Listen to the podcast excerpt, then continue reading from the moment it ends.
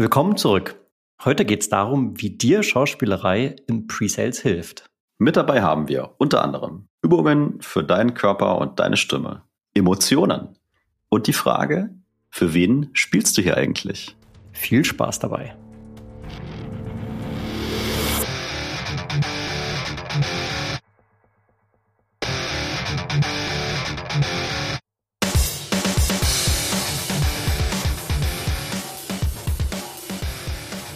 Sales Excellence, dein Podcast für Software B2B Vertrieb und Presales. Ich bin Tim, Presales Leader bei Miro. Ich bin Jan, Presales Leader bei der SAP und damit ein ganz herzliches Willkommen zu unserer neuen Folge. Die heutige Folge wird gesponsert vom Disco Deck. Gute Discovery und Qualifikation sind für SDRs, Sales und natürlich auch Presales der Schlüssel zum Erfolg. Läuft das immer perfekt ab? Naja, unsere Erfahrung zeigt auf keinen Fall. Das Disco-Deck beinhaltet die 60 wichtigsten Fragen rund um Compelling Event, IT-Stack, ROI und fünf weiteren Kategorien. Du willst deine Discovery auf die nächste Stufe bringen? Hol dir jetzt das Discodeck auf www.discodeck.shop. Das ist www.discodeck.shop. Link natürlich auch in den Show Notes. Und jetzt geht's weiter. Ja, jetzt geht's los. Wir haben heute wieder einen Gast eingeladen. Und zwar ganz spannend. Sie ist nämlich nach wie vor, nicht nur gelernt, nach wie vor Schauspielerin. War in vielen SDR-Rollen, war in Account Executive-Rollen und hat kürzlich erst SDRs of Germany gegründet. Und damit ganz herzlich willkommen, Helena Klaus. Hallo ihr zwei, ich freue mich riesig, hier dabei sein zu dürfen. Und äh, apropos Disco Deck, äh, ich nutze es fast täglich. das freut uns zu hören. Also super Arbeit an euch beide. Vielen, vielen Dank. Wir haben schon gemerkt, wir müssen äh, jetzt mal ein bisschen anfangen, irgendwie so Testimonials einzusammeln. Also wir sind, was unser eigenes Marketing angeht, wirklich sehr, sehr mies aufgestellt. da geht noch, da geht noch was. Das nächste Mal, wenn wir uns sehen, machen wir noch mal einen Business Case hier. Sehr gut. Das kriegen wir hin. Ja, Business Case wäre auch eine spannende, spannende Folge auch für den Pre-Sales. Aber heute soll es tatsächlich um das Thema äh, Schauspiel gehen. Wir haben uns ja letztes Jahr äh, passenderweise in einem Kino kennengelernt, also mhm. so richtig äh, persönlich in einem Kino kennengelernt und haben dann abends bei äh, Schnitzel und Radler über diverse Themen gesprochen, unter anderem auch über das Schauspiel. Wir wollten heute mal gucken, du warst ja in verschiedensten Vertriebsrollen, SDA, AE, hast jetzt äh, deine eigene Firma gegründet, unterstützt andere SDAs, um eben gut zu werden in dieser Rolle. Und Tim und ich sprechen oft davon, dass wenn ich als Vertriebsteam oder auch natürlich explizit als Pre-Sales zu einem Kundenpitch fahre und dann präsentiere und Demo mache, dann geht es ja schon darum, so eine Performance abzuliefern. Ne? Und wir sagen, hey, heute ist Showtime. Und ich fand die Idee ganz spannend, mal zu gucken, was kann man von sowas wie Schauspiel lernen, um es im vertrieblichen Kontext einzusetzen. Und vielleicht steigen wir einfach mal damit ein. Also ich kann mich noch erinnern, ich habe als ich glaube, in der dritten Klasse war das Grundschule, durfte ich mal Räuber Hotzenplotz spielen. Optische Ähnlichkeit vorhanden. Ich wollte es gerade sagen, also ich kann mir vorstellen, warum du da gecast wurdest. und das, das ist nur durch Zufall entstanden. Und zwar war das so, eigentlich hatte die in der Hauptvorstellung diese Rolle hatte die Nachbarin von mir. Und wir haben dann in der Deutschstunde irgendwie Räuber Hotzenplotz aus dem Deutsch-Lesebuch gelesen. Und ich habe diesen Räuber Hotzenplotz gelesen. Und dann hat die Lehrerin gesagt, Jan, du musst auch mitspielen. Also irgendwas habe ich anscheinend richtig vorgelesen, dass ich dann da mitspielen durfte. Und ich kann mich noch erinnern, dass mir das sehr viel Freude bereitet hat, in diese Rolle zu schlüpfen. Es war ja nicht ich, aber ich habe dem Ganzen halt meine Stimme und äh, in dem Fall dann mein kindliches Äußeres geliehen. Aber vielleicht lass uns mal starten weil wir sehen, also klar, wir rennen ins Kino, wir sehen Filme, wir gucken Serien an, wir, wir haben Emotionen dafür. Aber wenn du jetzt als jemand, der diesen Beruf oder diesen Skill und diese Profession ja von der Pike auf gelernt hat, mit sehr viel Zeiteinsatz, wie ich vermute, was heißt es für dich eigentlich, Schauspielerin zu sein? Also was steckt da für dich dahinter? Das ist eine sehr, sehr große Frage. Was bedeutet Schauspiel? Ich glaube, was wir alle machen ist, und das ist was, das habe ich, ich habe lange gebraucht, um das für mich selbst nicht nur festzustellen, sondern auch zu akzeptieren, ist, man identifiziert sich sehr schnell nach seiner eigenen Jobrolle. Man ist AI, man ist SDA, man ist Schauspieler. Ich weiß, als ich ähm, angefangen habe, seit 2014 arbeite ich als Schauspielerin und die ersten vier, fünf Jahre, also wirklich lange, habe ich mich selbst als ich bin Schauspielerin. Das ist alles, was ich bin. Ansonsten mache ich nichts. Und es hat ganz lang gebraucht, es war ein riesen Ego-Ding, zu sagen, hey, ich mache Schauspiel, das ist Teil von mir, aber ich bin ich. Und dazu gehören all die anderen Dinge, die vielleicht nichts mit Schauspiel zu tun haben. Das heißt, gerade so, was bedeutet es, Schauspielerin zu sein? Ich glaube, für mich, es bedeutet Mensch zu sein. Weil alles, was du machst als Schauspieler, ist eine Wiedergabe vom Menschsein. Egal welchen Menschen du bist oder Charaktere, du kannst, du könntest auch in einem Animated Film die Stimme sein. Das ist ein Charakter. Das heißt, alles, was du als Job machst, ist eine Wiedergabe von Charakteren, von Geschichten erzählen. Und dementsprechend für mich, Schauspielerin sein bedeutet Mensch und Charakter sein und diese Geschichten zu sammeln. Was unterscheidet einen großartigen Schauspieler von einem durchschnittlichen Schauspieler? Ich würde sagen, äh, ähnlich wie bei Sales. Ähm, eine großartige Salesperson spielt für den anderen. Eine semi-gute Salesperson spielt für sich selbst. Und beim Schauspiel ist es genauso. Schauspiel ist, jeder kann so tun, als ob man weint. Aber die Wahrheit dahinter, der Grund, weshalb man da ist, der Grund, weshalb man weint, ist, weil was passiert ist, was der, von der anderen Person kommt. Oder der Grund, weshalb man sagt, was man sagt, ist nicht, weil man jetzt gerade dasteht und sagt, lass mich jetzt sprechen, sondern man sagt es, damit man bei der anderen Person was auslöst. Und man will um Himmels Willen hören, was die Person darauf sagt. Das heißt, die großartigen Talente da draußen, ob in Sales oder Schauspiel, sind die Leute, die sich auf den anderen konzentrieren und nicht auf sich selbst. Das ist meine Meinung. Was würdet ihr sagen? Stille. Ja, ich habe äh, mir schießen so viele Gedanken durch den Kopf. Also ich würde mich auf jeden Fall anschließen und also ich gucke wirklich viel Netflix und dieses ganze Gedöns und gehe sehr, sehr viel ins Kino. Und habe vor kurzem einen Film gesehen mit Eddie Redmayne. Mhm. Mhm. So, und den finde ich unglaublich stark. Also da ist die Kamera auch ganz oft auf Gesicht und sowas, Augen und so. Und der, also der muss gar nichts sagen. Der hat mich schon alleine dadurch, wie er immer guckt, ja, je nachdem, was er halt gerade für eine Emotion und für eine Stimmung vermitteln will, wo ich mir immer denke, alter krass, also ich, ich krieg eine Gänsehaut, ne, je nachdem, was das gerade für ein, äh, für ein Kontext ist. Und in dem letzten Film, den ich gesehen habe, hat er so einen Serienkiller gespielt. Also he heftiges, heftiges Zeug. Ne? Und dann sehe ich halt andere, die haben immer den gleichen Gesichtsausdruck und Muckis und spielen halt auch immer die gleiche Rolle, aber die haben wenig, wenig Variabilität. Ne? Deswegen würde ich äh, dir schon zustimmen, dass wenn ich diese Ausprägung habe, wenn ich diese Dedication habe und das große Ganze, das Ergebnis und den anderen im Blick habe, dann kann ich mich auf jeden Fall deutlich unterscheiden. So, und jetzt lass uns mal versuchen, das mit diesem Thema Performance zu verbinden. Also Tim und ich sagen oft, wenn wir Leute auch coachen, trainieren, eigentlich ist es ganz einfach. Du musst die Basics richtig drauf haben und dann ist es Training, Training, Training. Und dann wirst du irgendwann durchaus imstande sein, halt auf einem sehr hohen Niveau zu spielen. Ne? Also warum ist der Federer so gut oder der Messi oder diese ganzen äh, Top-Sportler? Sicherlich bringen die Talent mit, gar keine Frage, aber die trainieren wie die Blöden. Die bilden sich immer weiter, die holen sich die besten Coaches dazu um dahin zu kommen. Und das ist das, was ich eingangs auch schon mal angerissen hatte. Du hast dich jetzt irgendwann dazu entschieden, das zu machen, hast gesagt, hey, ich will das tun. Erzähl mal ein bisschen, was das wirklich bedeutet, dann imstande zu sein zu Schauspielern. Imstande zu sein zu Schauspielern. Was, was bedeutet für dich, imstande zu sein zu Schauspielern?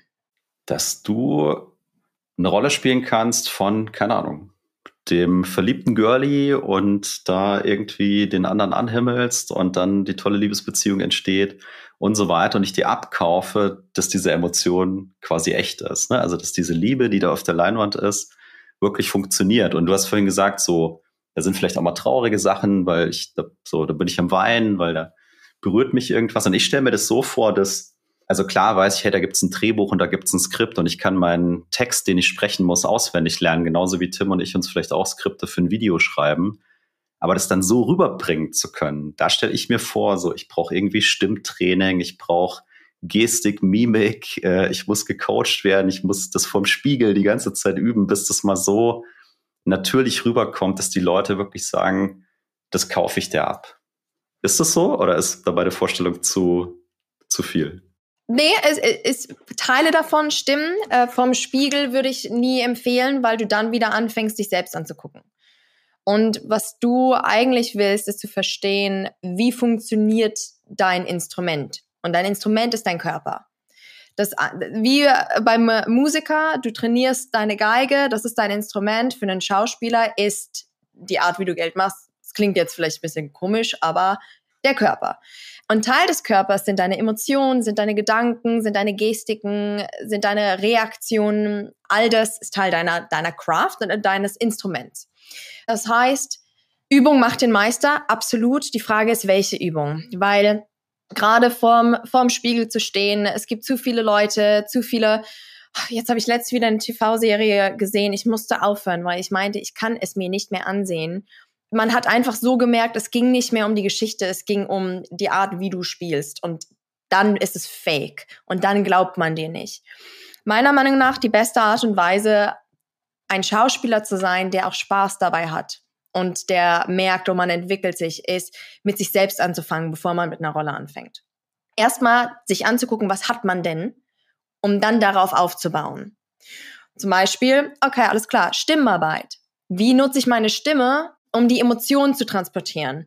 Das nutze ich im Co-Call heute noch. Wenn ich jemanden Co-Calle, ich mache meine äh, Warm-up-Übungen, die ich als Schauspielerin gemacht habe. Wie kann ich sicherstellen, dass die Emotion, die Stärke, diese Intensity wirklich transportiert wird? Alles klar, das ist ein Teil meines Instruments. Der andere Teil ist der Körper generell. Also einfach ein, hey, wie werde ich gesehen von anderen körperlich? Wie werde ich gecastet? Wer zahlt Geld dafür? In dem Fall, es klingt, ich weiß, es klingt alles ein bisschen nach ne, einer anderen Sache, aber welche Frage du dir stellen musst, ist, gut, du willst Schauspieler sein, du willst Geld damit machen in welchen Rollen würdest du gecastet werden, basierend auf deinem Instrument, basierend auf deinem Bodytype. Ich werde vielleicht jetzt nicht als 50-jähriger Mann gecastet. Ich werde vielleicht als Mitte 20-jährige Frau gecastet, die ein Kostüm anzieht von einem 50-jährigen Mann, um CEO zu spielen, so nach dem Motto. Das heißt, das ist nochmal der nächste Punkt. Okay, alles klar, wie trainiere ich meinen Körper? Und dann der nächste Punkt sind deine Emotionen, dein Mindset. Dein Mindset ist der wichtigste Teil von aller Arbeit, egal was du machst. Einer meiner Lieblingszitate ist ever tried, ever failed, try again, fail again, fail better. Wir trainieren uns so sehr auf Erfolg, dass es fast untragbar ist, Misserfolg zu erleben. Das heißt, als Schauspieler hast du 99 Prozent Nein. Du gehst zu so vielen Castings hin. Ich weiß nicht, wie oft ich ins Finale gekommen bin und habe ich doch nicht die Rolle bekommen. Und dann ging es doch nicht weiter. Ich wusste, ich, ähm, ich habe einmal meine Mama angerufen nach einem nach einem Vorsprechen am West End hier in London und ich meinte, Mama, das ist es. Es lief super, richtig cool. Und am nächsten Tag kam auch die Absage. Und diese Emotionen, wie gehst du damit um, dass du weiter pushst? aber auch dich selbst darin kennenzulernen. Weil wenn du dein eigenes Mindset verstehst, dann kannst du anfangen, andere Mindsets zu analysieren. Das heißt, wenn ich eine Rolle bekomme, kann ich verstehen, ah, mein Need ist als Helena das, meine Public Persona, die, die, die Maske, die man aufsetzt, um, wenn man in die U-Bahn geht, ist was anderes. Wie sieht es bei der Rolle aus? Das heißt, die Psychologie dahinter, was man selbst über sich selbst lernt, dann in die Schauspielerei reinzubringen. Und all das ist Teil von Training, Training, Training. Hat es äh, die Frage beantwortet? Hat es Sinn gemacht? Also in, in meiner Wahrnehmung äh, 100 Prozent. Und ich meine, die, die, Parallelen, die tun sich ja hier natürlich schon ganz stark auf, auch äh, zum Vertrieb. Und du hast ja schon gerade ein sehr konkretes Beispiel genannt, nämlich äh, das Stimme aufwärmen, bevor du in deine Cold Calls gehst. Und ich weiß nicht, vielleicht hast du ja noch zwei, drei andere Dinge, die du dir praktisch eins zu eins aus deiner Erfahrung des, der Schauspielerin mitgenommen hast, die du heute noch mehr in dem vertrieblichen Alltag direkt nutzt? Ja, auf jeden Fall. Ich würde sagen, fast täglich. Also, zum einen, ich würde jedem empfehlen, ausschütteln, bevor man ein großes Meeting hat. Wenn du nervös bist, Nervosität, gerade vor Demos. Ich denke nur an zum Beispiel, als ich SDA war, hatte man keine AI zu einer gewissen Zeit. Es war, ich war für sechs, sechs, sieben Monate SDA, dann waren die AIs weg, keiner hat die Demos übernommen. Und ich dachte noch, toll, ich kann doch hier, ich wurde auf Qualität natürlich hier qualifiziert und ähm, incentivized. Dementsprechend dachte ich, okay, keiner ist da, ich mach's halt selbst. Also habe ich angefangen, äh, mich zu trainieren, Demos zu machen. Die erste Demo, Jungs, ich hatte so Schiss.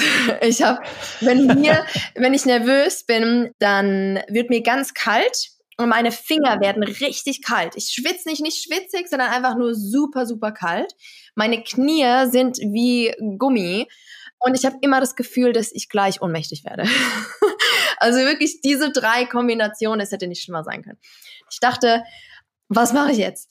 Also, na klar, Schauspiel, du gehst auf die Bühne und du stehst vor 3000 Menschen und du machst deinen Shakespeare. Du hast genauso äh, hier Muffensausen. Du hast verschiedene Techniken, dich darum zu kümmern. Die erste Art und Weise, wie man, wie man damit umgehen kann und wie ich damit umgehe, ist outside in. Man spricht von outside in und inside out. Outside in bedeutet, ich kann meinen Körper dazu nutzen, meine Emotionen zu triggern. Das bedeutet, vor der Demo schüttel ich mich einmal komplett aus. Sieht mega lustig aus. Sieht aus wie so ein, die, die Person, die in amerikanischen Autohäusern, ne, oben, diese Luftperson, die dann immer so hier winkt. So sehe ich aus. dann einmal runter und hoch und runter und hoch, weil du dich wie einmal aufwächst, aber deine Gedanken rausholst aus, oh, was ist, wenn ich es nicht schaffe? Das ist Nummer eins, das ist outside in. Inside out und jeder fragt mich immer, boah, Helena, wie merkst du dir eigentlich so viele Lines? Der, du hast äh, Shakespeare, äh, Caesar, äh, mach mal die Brutus, den Brutus-Monolog, der über drei Seiten geht, alleine. Es geht nicht um die Line, es geht um, also es geht nicht um den Satz, es geht um die Bedeutung dahinter. Was sagst du eigentlich? Und das bringt mich wieder zurück zum ersten Punkt. Es geht nicht darum, wie du es machst, sondern was du sagst zu der Person. Was versuchst du damit zu erreichen? Und in der Demo die oder die Demos, die ich gemacht habe, mein Fokus war Nummer eins outside in, okay, ich bereite mich vor. Und Nummer zwei, den Sinn hinter dem, was ich sage. Was versuche ich zu erreichen, wenn ich das sage bei der anderen Person? Das bedeutet, meine, Kon meine Konzentration, meine Aufmerksamkeit geht weg von mir, zu wie ich es mache, hin zu wie es bei der anderen Person ankommt. Und es hat Wunder getan. Also nur, damit ich dich richtig verstehe. Und ich meine, ich gucke jetzt auch mal Richtung Jan. Ne? Ist jetzt auch nicht so unüblich, dass wenn man vielleicht zum ersten Mal einen bestimmten Teil der Software demonstriert oder vielleicht neu in der Firma ist und sich zum ersten Mal intensiver damit auseinandersetzt, dass man sich vielleicht auch mal so ein Demoskript schreibt. Ne? Also tatsächlich mal Wort für Wort einfach mal aufschreiben oder zumindest auch mal Bullet Points. Was will ich eigentlich an welchem Punkt innerhalb der Software-Demonstration sagen? Und wenn ich dich jetzt richtig verstanden habe, ist es ob man jetzt Wort für Wort das so wiedergibt, ist eigentlich irrelevant, ist mehr wie so eine Krücke, sondern es geht eigentlich um die zugrunde liegende Bedeutung, sicherlich bei uns ganz oft getrieben von dem Mehrwert. Äh, und wenn ich den verstanden habe, dann spielt es gar nicht mehr so eine große Rolle, ob ich den Satz jetzt so sage, wie ich ihn initial mal aufgeschrieben habe, oder ob ich ihn anders formuliere, solange die Message rüberkommt. Ist das so zusammengefasst, was du meinst? Absolut. Das Disco Deck zum Beispiel was du ja machst in einer Demo, in sämtlichen Meetings, du discoverst. Du hast Hypothesen, die du stellst, sagst, hm, kann ich mir vorstellen, ist das vielleicht hoher administrativer Aufwand? Wie sieht es denn bei euch aus? Ist das wirklich der Fall? Dann kann ich euch was anderes zeigen in der Demo, als wenn jemand sagt, ich möchte einfach nur ein intelligentes Dashboard. Alles klar. Wenn du dir, ich, ich bin ein großer Fan von Scripts. Ich finde, damit startet man. Einfach damit man einmal alles raus aus dem Kopf hat. Man hat es vor sich, man kann sehen, ah, da hängt das zusammen, da hängt das zusammen, da hängt das zusammen. Aber im Endeffekt das dann auch gehen zu lassen. Und das ist eine Sache, die mir auch gesagt wurde, gerade im Schauspiel. Jeder hat Angst, ein Brain Freeze zu haben und auf einmal Blackout und du weißt nicht mehr, wo vorne und hinten ist. Und Shakespeare kann man nicht so richtig improvisieren, weil gerade in Englisch, art thou keine Ahnung, wie soll ich denn jetzt da improvisieren in dieser Sprache? Dementsprechend, du machst am Anfang die Arbeit. Du hast, sagen wir mal, drei Wochen oder wenn du eine Demo hast, du bereitest dich darauf vor, du weißt, Montag hast du eine Demo, Donnerstag wird dir gesagt, übrigens, deine erste Demo musst du führen. Das heißt, du hast vier Tage. Du machst deine Arbeit. Der Moment, wenn der Zoom-Call losgeht, lass es gehen. Es passiert, was passiert. Wenn du versuchst, verzweifelt auf dein Skript zurückzugehen und zu sagen, nein, nein, nein, nein, nein, so muss es sein, bringt dir das relativ wenig, weil du Nummer eins das Vertrauen des Gegenübers verlierst, weil du nicht authentisch bist. Nummer zwei, du verlierst das Vertrauen, weil du nicht auf die andere Person eingehst und das Interesse und die Aufmerksamkeit. Wenn jemand sein Skript bei mir, ich als äh, jetzt als Founder auch, wir haben einige Tools auch eingekauft, wir hatten viele Demos, die wir gesehen haben. Und ich dachte echt, boah, jetzt verstehe ich richtig, wieso es so wichtig ist, auf die Person wirklich einzugehen und nicht alle Informationen in mein Face reinzuklatschen. Ich merke mir das eh nicht. Was soll das denn? Frag mich doch mal, was ich will. Ganz schlimm. Ganz, ganz schlimm. Auf der anderen Seite, wenn jemand da mal fragt, habe ich wieder das Gefühl, oh, na, die Person ist ja interessiert. Na gut, dann erzähle ich halt mal von meinen Zielen. Mhm. Also ich meine, so wie du es jetzt äh, erläuterst, ist ja praktisch diese Vorbereitung zwar essentiell, aber das, was ich dabei lerne, ist sozusagen schon das halbe Ziel, weil ich habe diese ganzen Sachen schon internalisiert. Wenn ich dann aber taktisch in diese, dieses Engagement reingehe, dann kann ich mich darauf verlassen, dass durch die Vorbereitung, die ich gemacht habe, ich dann schon gut damit umgehen werde, ohne dass ich jetzt mich one-to-one in mein Skript äh, halten muss. Ne? Und da kommt mir ein schönes Sprichwort in den Kopf. No Plan, ich glaube aus dem Boxen kommt das No Plan äh, survives First Contact oder sowas. Ja, also in dem Moment, wo dann natürlich dann unser Prospect und unsere Stakeholder mit in dem Call sind, wird sicherlich der perfekte Plan äh, niemals standhalten können.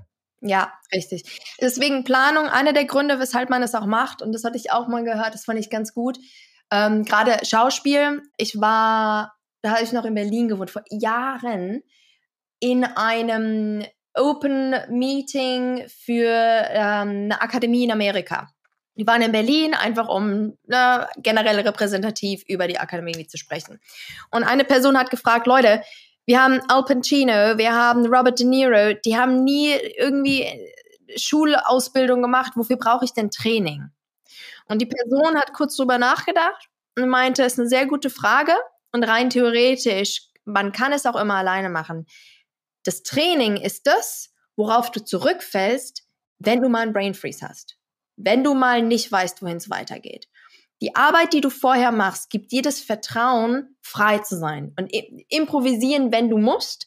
Aber dieses Selbstvertrauen, diese Confidence, in ein Meeting reinzugehen und zu wissen, I got that it's fine. Egal was kommt, ich bin da, aber du gehst darauf ein, was kommt, nicht was du vorher denkst, kommen könnte.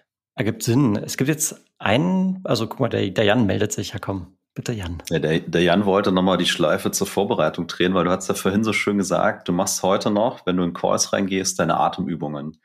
Ist es was, was du hier mal teilen kannst? Was machst du als, als Übung? Wenn es um Stimme geht, die erste Frage, die ich äh, auch meine, die Leute, die ich trainiere, ähm, frage, ist, was machst du, wenn du sprichst? Das ist eine Frage an euch. Was ist das Erste, was du tust, wenn du sprichst? Luft verlässt den Körper und man spannt irgendwie Muskeln im, im Hals an. Ist das das Erste, was du machst? Du warst schon auf der richtigen Ebene, aber dann hast du gerade was gesagt. Luft verlässt nicht den Körper, Luft kommt in den Körper. Du atmest ein. Das heißt, es gibt drei Komponenten. Megapunkt, Luft, 100 Pro. Drei Komponenten, die im Endeffekt deine Stimme machen. Der erste Teil ist deine Atmung. Wenn du von hier immer atmest, dann kommst du immer mehr und irgendwann wirst du wirklich, du verlierst deine Stimme, weil du immer nur hier in deinen Hals reinatmest oder in deinen hier oberen Brustkorb reinatmest. Fast alle, jeder atmet, das ist entspannt. Wir atmen da rein, wenn wir entspannt sind. Um deine Stimme lang zu halten und eine, eine Intensity reinzubringen, willst du in deinen Bauch atmen. Habt ihr vielleicht schon ganz oft gehört, klassisch äh, Diaphragm, da reinatmen. Das drückt die Luft wie wieder raus. Wenn du hier bist, wirst du gerade, wenn du viel sprechen musst, irgendwann, wie, dir fehlt der Sauerstoff im Blut, weil du gar nicht so viel, ach, ja, das ist Nummer eins. Dazu gibt es verschiedene Atmungen. Unter anderem Du stellst dich hin, du hast deine Hand auf deinem obere Hälfte von deinem Bauch, also da, wo dein Diaphragm ist, oder mittig und dann atmest du in deinen Bauch und guckst, ob deine Hand sich nach außen bewegt oder nicht.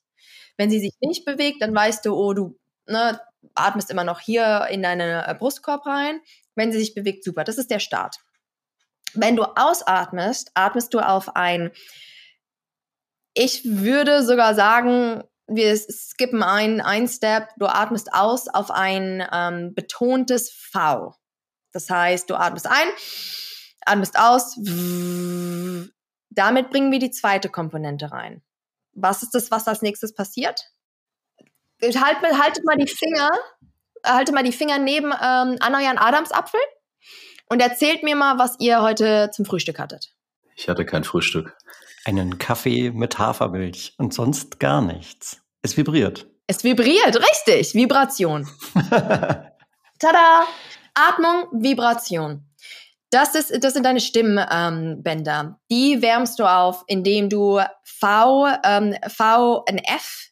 Du kannst auch ein ohne, ohne Betonung machen. Ähm, das heißt, das ist nicht, das ist ein aber damit würdest du nur den, das Diaphragm trainieren und nicht die Vibration. Zwerchfell, ne? Oder? Ah, sorry, der, sorry. ja, exactly. Naja, yeah, ich habe ja. gerade so kurz überlegt, so, was uh, ist das nochmal? Das ist das Problem, wenn man in äh, London ist.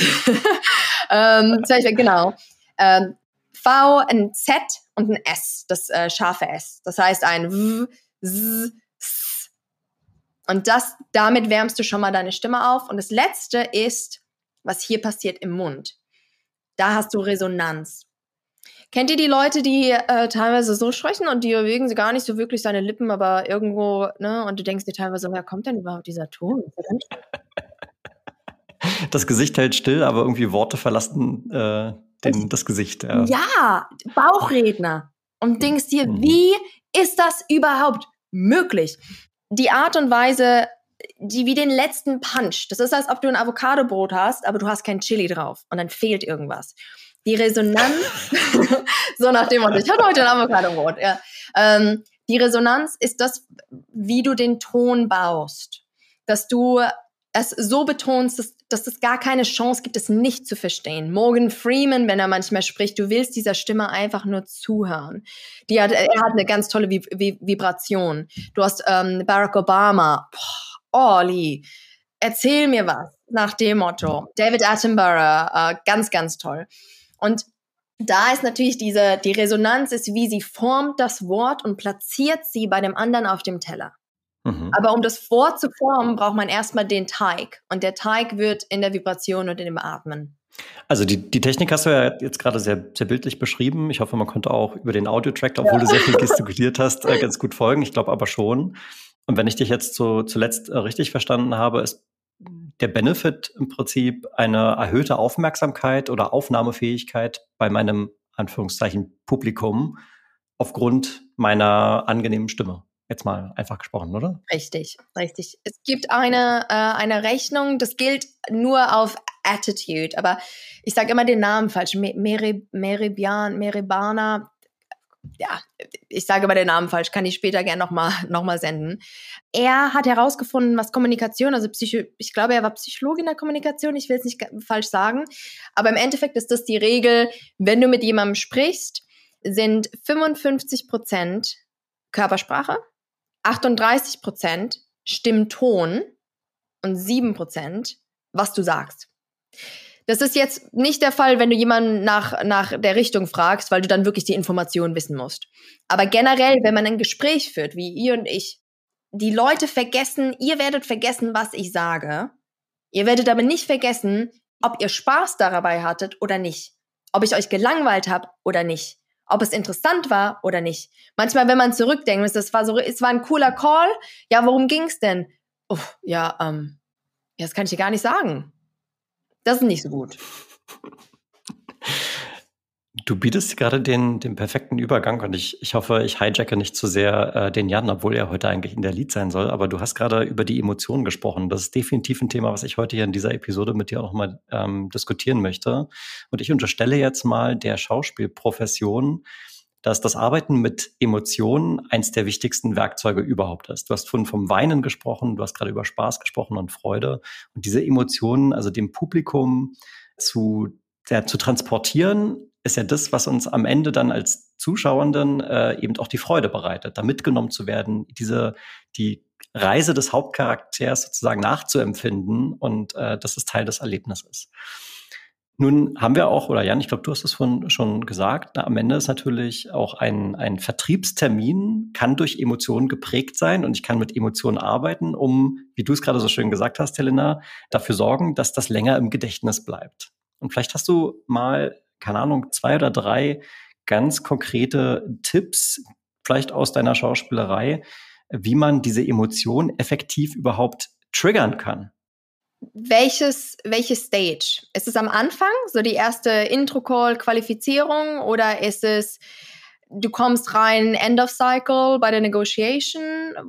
Wann ist es? Ja, genau. Also ich habe eine zweigeteilte Antwort. Einerseits, ich, also Jan und ich sind immer stark davon überzeugt, auch mal dem, dem Kunden so ein bisschen in die Wunde zu drücken. Ist jetzt sehr bildlich gesprochen, Entschuldigung. Aber man muss ja auch mal sagen, was ist hier eigentlich so das Problem? Ne? Und vielleicht ist dann die Emotion eher so was wie Frustration und ein Wille, ich muss hier irgendwie weg. So, das wäre das eine, was mich interessieren würde. Und das andere, was Jan gerade gesagt hat, ne, der Pitch, wo es dann vielleicht eher darum geht, so, ha, Begeisterung. Ah ja, da will ich auf jeden Fall hin. Wie toll ist das denn? Bitte lass auf jeden Fall so machen. So, das sind so die beiden Sachen, die mir jetzt äh, persönlich am meisten äh, mich interessieren würden. Ja, Super, super Punkt und super zusammengefasst. Im Endeffekt im Verkauf oder wenn du kaufst, sagen wir mal, ich war jetzt bei Mango, äh, beim äh, Kleidungsladen und ich gucke mir eine Bluse an und ich sage, okay, das ist der Grund, weshalb ich sie kaufen würde. Und das ist der Grund, weshalb ich sie nicht kaufen würde. Ganz einfach. Und wenn der Grund, weshalb ich sie kaufen würde, wichtiger ist als der Grund, weshalb ich sie nicht kaufen würde, dann kaufe ich sie. Und genauso ist es im Kaufsprozess, egal mit wem du sprichst. Ähm, das bedeutet für mich persönlich auf jeden Fall Emotion, Begeisterung. Spannendes dabei ist, man hat eine, ähm, ich weiß nicht, ob euch Neurokommunikation was sagt. Ähm, ja, ich, wir haben, Jan und ich, wir haben beide das Buch gelesen, äh, Neuro, Neuromarketing, ah, wie hieß es doch gleich, äh, fand ich unglaublich spannend, ja, wo es um die Funktionsweise des Gehirns geht und wie Emotionen im Kaufprozess eine Rolle spielen. Ja, so. Super, super spannend. Was ähm, man herausgefunden hat, ist, dass Freude ansteckender ist als Liebe. Freude ist die Art und Weise, dass wenn du reinkommst und was bei Neurokommunikation der Freude war plus 100, Liebe war plus 80, so nach dem Motto, äh, wie, wie die Reaktion war. Wenn ihr jetzt zum Beispiel in den Club geht und ihr sitzt am Rand und denkt, oh, vielleicht gehe ich gleich nach Hause und einer eurer Freunde sagt, nee, weißt du was, komm, wir tanzen jetzt nochmal richtig. Und die Person startet den Tanz mit so viel Freude und mit so viel Energie und die Person genießt es einfach nur richtig. Alles, was du machen kannst, ist lachen, mit der Person mitlachen und mit der Person eventuell dann anfangen zu tanzen. Normalerweise tanzt man einmal mit der, na, weil die Freude so ansteckend ist. Das heißt, du willst Begeisterung bei der anderen Person auslösen, sei begeistert, worüber du sprichst. Mhm. Genauso bei dem anderen, bei den Befürchtungen. Ich glaube, Emotion ist ein super Signal im äh, Kaufsprozess. Ich bin ein großer Fan davon, Körpersprache zu lesen und zu analysieren, wenn wir im Gespräch sind. Das heißt, wenn ich was erzähle, die Person reagiert auf das, was ich erzähle, oder die Person reagiert nicht, was auch eine Reaktion ist. Das heißt, wenn ich von irgendetwas spreche, von einem Feature spreche oder von einer Lösung spreche, was auch immer, und die Person wie einmal kurz die, die Augenbraue hochhebt, ich so gut wie jedes Mal hör auf zu sprechen, sag, oh, ich sehe, du hast gerade darauf reagiert. Warum hast du reagiert? Was war's? Genauso, wenn ich einmal erkläre, einen Pitch gebe und voll Begeisterung nichts passiert und ich sag, du, ich weiß, ich habe dir gerade voll die Kassette ins Ohr gedrückt und du hast dich nicht bewegt. Was ist passiert? Was hast du gedacht? Daniel Pink hat äh, eine Masterclass gemacht zum Thema Negotiation und zum Thema Sales. Und was er gesagt hat, super spannend war, in Amerika hat man eine Studie gemacht zum Thema, wie verkaufst du am besten. Und es gab drei Teams. Das erste Team ist reingegangen und hat auf nichts geachtet, hat einfach auf den normalen Verkaufsprozess Feature Selling, ne, so nach dem Motto, was, wovon ich gar kein Fan bin. Die zweite hat auf die Emotionen geachtet.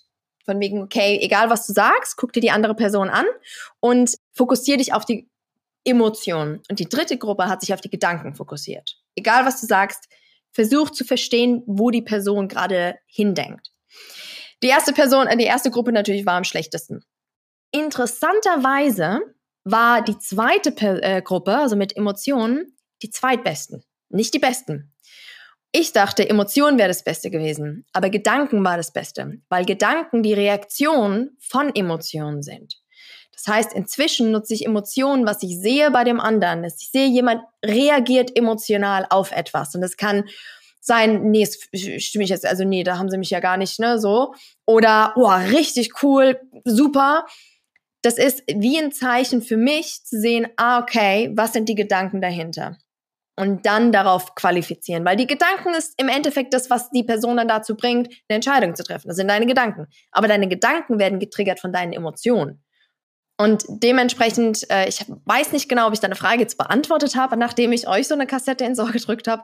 Aber äh, ich musste so lachen, als du das gerade gesagt hast. Das ist wirklich eine, eine sehr schöne Metapher. Ähm, Im Prinzip ist ja so Podcast produzieren ist ja im Prinzip auch so den Hörenden eine Kassette ins Ohr drücken. Stimmt. Also an all die Zuhörer, es tut mir leid. Also mir geht die Kassette auch voll ins Ohr. so so, sozusagen, weil wenn wir nochmal auf das Gehirn zurückkommen, dann hast du ja, also vereinfacht gesprochen, immer äh, dieses, äh, diesen Reptilienteil, ne, Angriff, Angriff oder Flucht. Also mhm. wenn alle schon mal im Meetingraum sitzen bleiben, ist schon mal ein gutes Zeichen. Keiner, ah, ja. keiner fühlt, fühlt sich äh, zu sehr bedroht.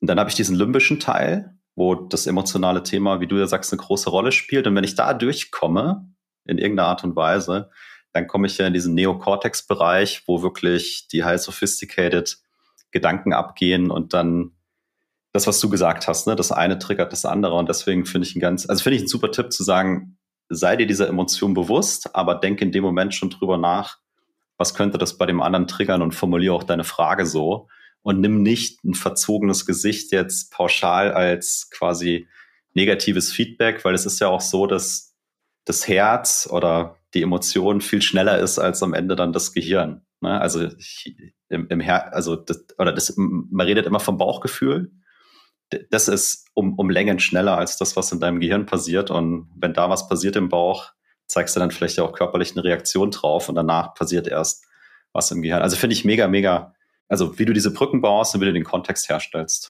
Mhm, super, super spannend. Sowieso super spannend. Mich hat heute jemand gefragt, was hast du gelernt, als du von Schauspiel in Sales gegangen bist? Nicht, dass ich, wie du schon am Anfang gesagt hast, ich mache immer noch Schauspiel, weil ich das Gefühl habe, beides geht so ineinander ein. Aber eine Sache, die ich gelernt habe, ist, dass Emotion inzwischen berechenbar ist und kalkulierbar.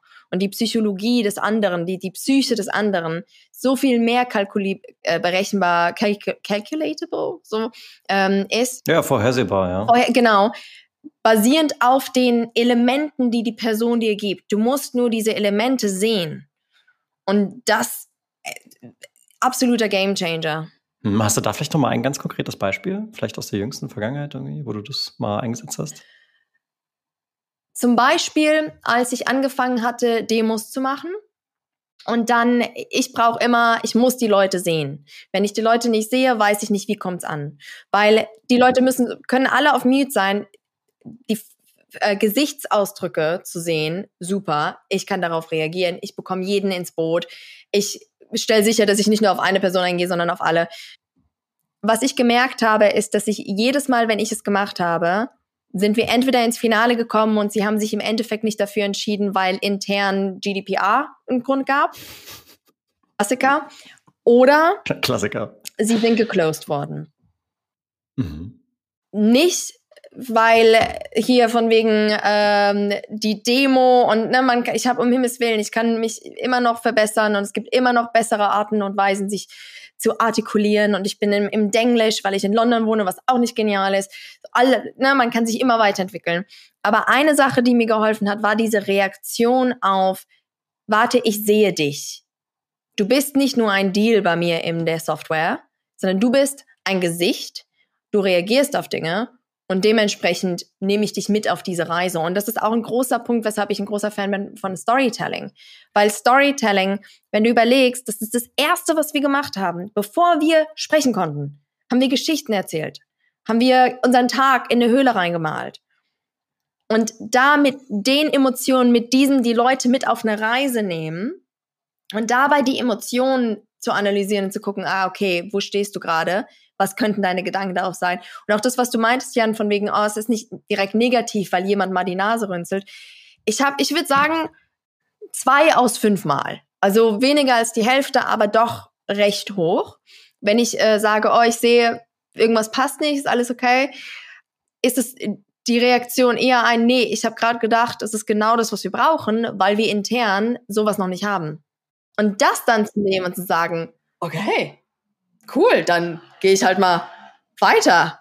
Lass mich noch mal erzählen, was ich gerade erzählt habe, um dir zu zeigen, dass ihr das braucht. so. Ja. Äh, total. Ich, äh, mich hat eine Sache jetzt getriggert, weil du ja gesagt hast, hey, du hast, also du magst es gerne, wenn die Kamera an ist. Ich glaube, das teilen wir. Aber im Prinzip hast du ja auch gesagt, listen carefully oder watch carefully in dem Fall, weil du dir die äh, Körpersprache anschaust. Und ich wollte einfach nur ergänzen, äh, meine Erfahrung ist, und zwar aus dem Coaching heraus, wo du oft das Setting hast, dass halt die Kamera aus ist, weil sich dann vielleicht auch der andere leichter tut, gewisse Dinge zu erzählen. Das kannst du mit der Stimme natürlich auch machen, weil du Emotionen oder eine Gefühlslage durchaus auch aus der Stimme raushören kannst. Also wenn ich jetzt anfange zu lächeln, dann verändert sich meine Stimme. Und wenn ich lachen würde, dann verändert sich die Stimme noch viel mehr. Und da finde ich gilt auch, also listen carefully, du kannst auch wenn du mal kein Bild hast, weil es immer noch Leute gibt, die die Kamera halt, warum auch immer, ausmachen, kannst du es immer noch ein Stück weit tun. Ne? Natürlich fehlt dir das ganze Optische, die ganze Körpersprache, Gestik, Mimik, aber du hast zumindest noch die Stimme. Und je nachdem, wie du Fragen formulierst, kriegst du ja vielleicht da auch ein Feedback. Ne? Vielleicht ist es auch mal ein Seufzen oder sowas. Also auch da finde ich, kann man nach wie vor noch viel rausziehen, wenn man zuhört. 100 Pro, auf jeden Fall. So, also es ist, äh, ich wusste, wir wussten am Anfang ja nicht, wo das heute hinführt. Ja. Ne? So, jetzt explodiert uns gerade so ein bisschen die Zeit. Tim hat äh, viele Dinge geschrieben, hätte wahrscheinlich noch viele Fragen. Aber ich, wär, ich würde fast sagen, also bis hierhin, das war mega. Und lass uns hier mal sozusagen zum, zu, zum Ende dann noch langsam kommen und lieber noch mal eine zweite Folge machen, wo wir die ganzen anderen Sachen vielleicht noch vertiefen. Eine Sache, die hatten wir am Anfang ja kurz angerissen. Also du bist ja auch aus dem ganzen Angestelltenverhältnis rausgesprungen und hast final mit SDRs of Germany als Communities hat es angefangen und ist es ja nach wie vor, aber hast eben auch dein, dein eigenes Unternehmen gegründet. Und vielleicht willst du einfach ganz kurz erzählen, was ist SDRs of Germany und warum ist SDRs of Germany vielleicht nicht nur für SDRs auch mal einen Blick wert? Ja, ja, ähm, super, super Punkt. Der Grund, weshalb ähm, Matthias und ich STS of Germany gegründet haben, ist aus einem Pain entstanden. Mein Vater sagt immer Innovation durch Irritation. Wir waren sehr irritiert, weil wir beide SDRs in London waren und wir gemerkt haben, es gibt keinen deutschen Content. Es gibt niemanden, mit dem ich mich austauschen kann, mit dem ich wachsen kann, bei dem ich auch mal wenden kann, bei dem ich einfach mal sagen kann, boah, wie gehst du mit so jemandem um? So nach dem Motto. Und dann kam Matthias auf mich zu und meinte, boah, Helena, lass uns doch mal eine Community gründen. Und ich dachte, ah ja gut, warum eigentlich nicht? Lass, lass uns mal machen. So. Dann haben wir damit äh, gestartet. Ähm, Matthias und ich sind beide ziemlich Großdenker. Deswegen war natürlich eine Slack-Gruppe nicht groß genug, sondern einmal ein eigenes Community, ne? Let's go for it. Events, Event rein, Podcast. Da haben wir jetzt auch die zweite Staffel, die wir jetzt starten von unserem Podcast Zellen Dach. Und von der Community sind wir inzwischen sehr schnell, sehr groß gewachsen und sind jetzt eine äh, Sales Development Plattform. Das bedeutet, wir haben Coachings, wir haben One-to-One-Coachings, die wir bald implementieren, wir haben ein Jobboard für, ähm, für Opportunities, für Chancen, für Leute, Quereinsteiger oder Leute, die einfach mal gucken wollen, hey, was sind die Optionen für mich, sich vielleicht auch weiterentwickeln wollen. Wir haben immer noch, klar, Events, Event rein, ähm, Ressourcen für die besten Cadences, die besten Outbound-E-Mails und so weiter und so fort. Ähm, Networking-Session.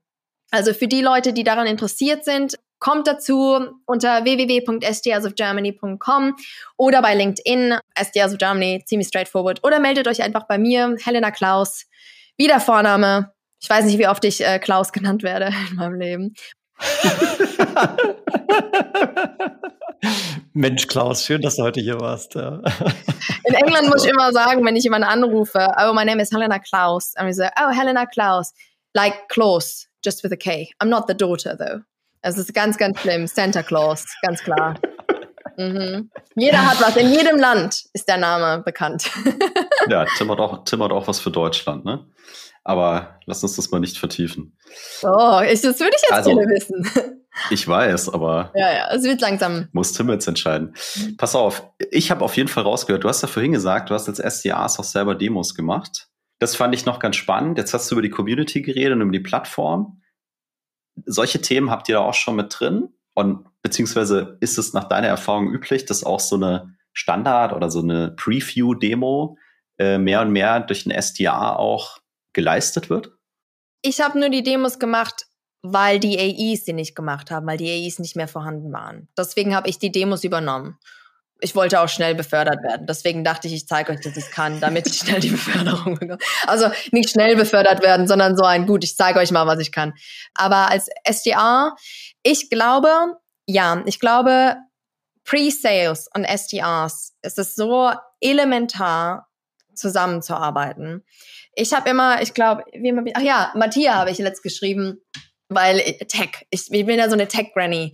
Ich habe manchmal das Gefühl, habe ich jetzt aus Versehen das Internet gelöscht? Also wirklich, ich bin eine Tech-Granny. Matthias muss mir immer helfen. Und sie meinte, sag mal, wie hast du das eigentlich damals gemacht, als du für, für Workday gearbeitet hast? Ne? Und ich meinte nur, du, Pre-Sales waren meine Heroes, die waren meine Helden. Ich habe immer gesagt, Peter, ich weiß nicht, wie das funktioniert, hilf mir. Und so haben die mich super weitergebracht, super vorangebracht. Und die meisten Deals, die ich geschlossen habe, war, weil ich schnell Leute dabei hatte, die Experten darin waren. Nummer eins, die mich aber auch vorangebracht haben. Ich kenne niemanden, niemanden in Pre-Sales, der oder die nicht extrem nett ist. In Sales habe ich einige Leute, gerade unter Frauen, was was ist, wogegen ich ganz bewusst auch angehe. Womanhood ist extrem stark. Gerade Frauen sind ein bisschen komisch im, ähm, also nicht alle, aber ich hatte schlechte Erfahrungen gemacht, was sehr schade ist.